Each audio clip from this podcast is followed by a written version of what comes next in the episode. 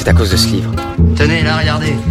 L'armoire à livres Venez, mais venez, venez. Par là, ce sera mon bureau et ma bibliothèque. Je vois ce livre? C'est un classique. Corinne Tardieu.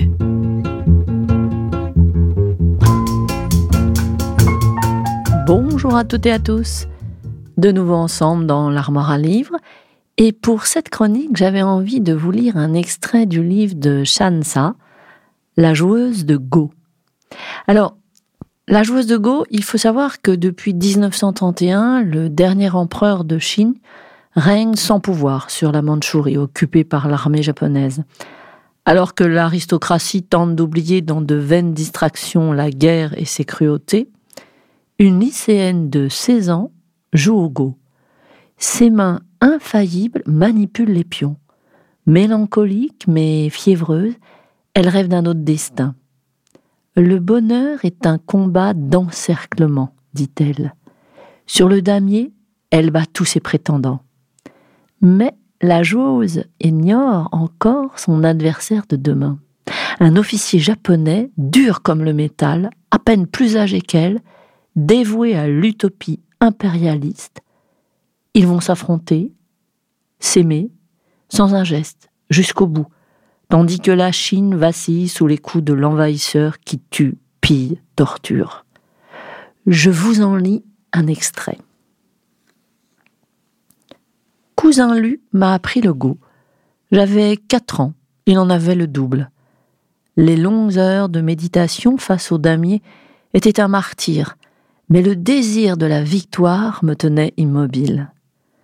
Dix ans plus tard, Lu était considéré comme un joueur exceptionnel. À la capitale, sa main de go était si connue que l'empereur de la Mandchourie indépendante le reçut à sa cour. Il ne m'a jamais remercié de l'avoir conduit à la gloire. Je suis son ombre, son secret, son meilleur adversaire. Place des mille vents. Les joueurs, couverts de givre, sont pareils au bonhomme de neige. Une vapeur blanche s'échappe des nez et des bouches.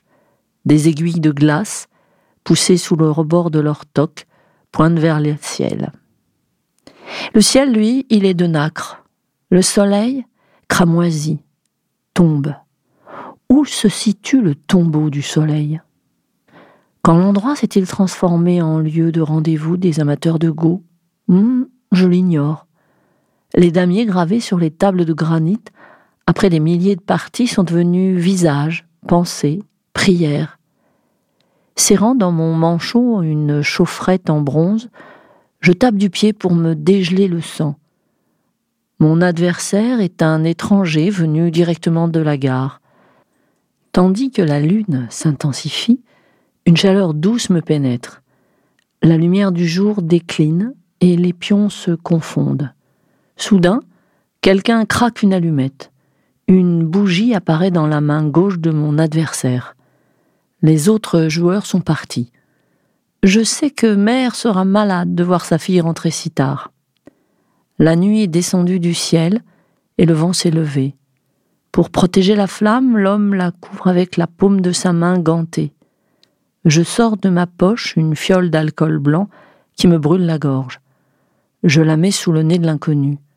Il la regarde, incrédule. Son visage est barbu et on ne distingue pas son âge.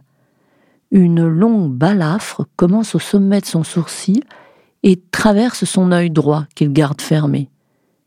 Il grimace et vide la fiole d'un trait. La lune est absente cette nuit.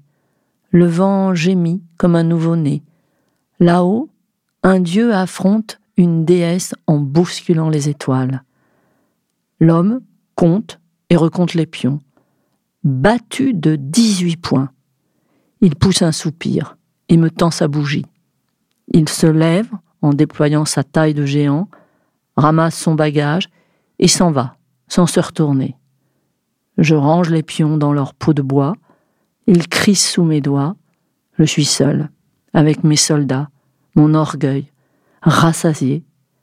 Aujourd'hui, je fête ma centième victoire. Voilà, c'était La joueuse de Go de Shansa Bonne euh, lecture et bonne écoute sur Sun. À mardi prochain. L'armoire à livres, tous les mardis sur Sun.